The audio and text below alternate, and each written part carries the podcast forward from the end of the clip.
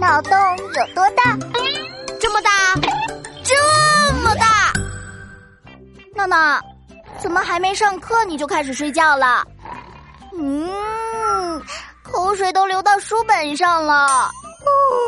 睡觉当然要爬书上，学不学习不重要，关键是得有个姿态。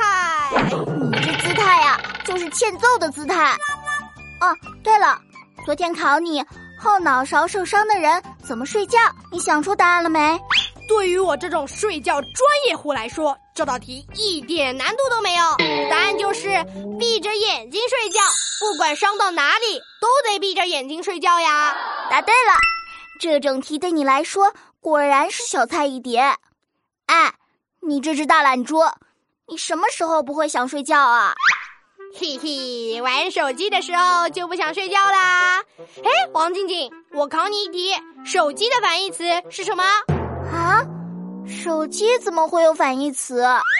你想想呀，手对脚，鸡对鸭，手机对的就是脚丫。哦，手机的反义词竟然是脚丫，你的脑洞可真大呀！但你看手机的时候可要注意时间哦，手机玩久了对眼睛可不好。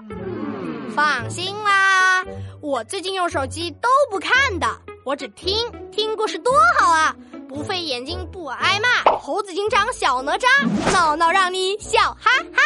闹闹别闹，原来你也在听宝宝巴士的儿童故事啊！哎，我最喜欢的就是闹闹别闹系列故事了。哎，王静静。你说我怎么做才能让大家听了《闹闹别闹》这个系列的故事都喜欢我，都想和我做好朋友呢？我知道啊，很简单，方法就是做梦。王静静，你笑话我，我也要告老师去。哎，闹闹，开玩笑的啦。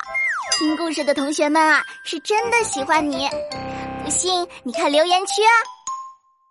嘿，同学们，这是我和王静静脑筋急转弯游戏第一百期啦。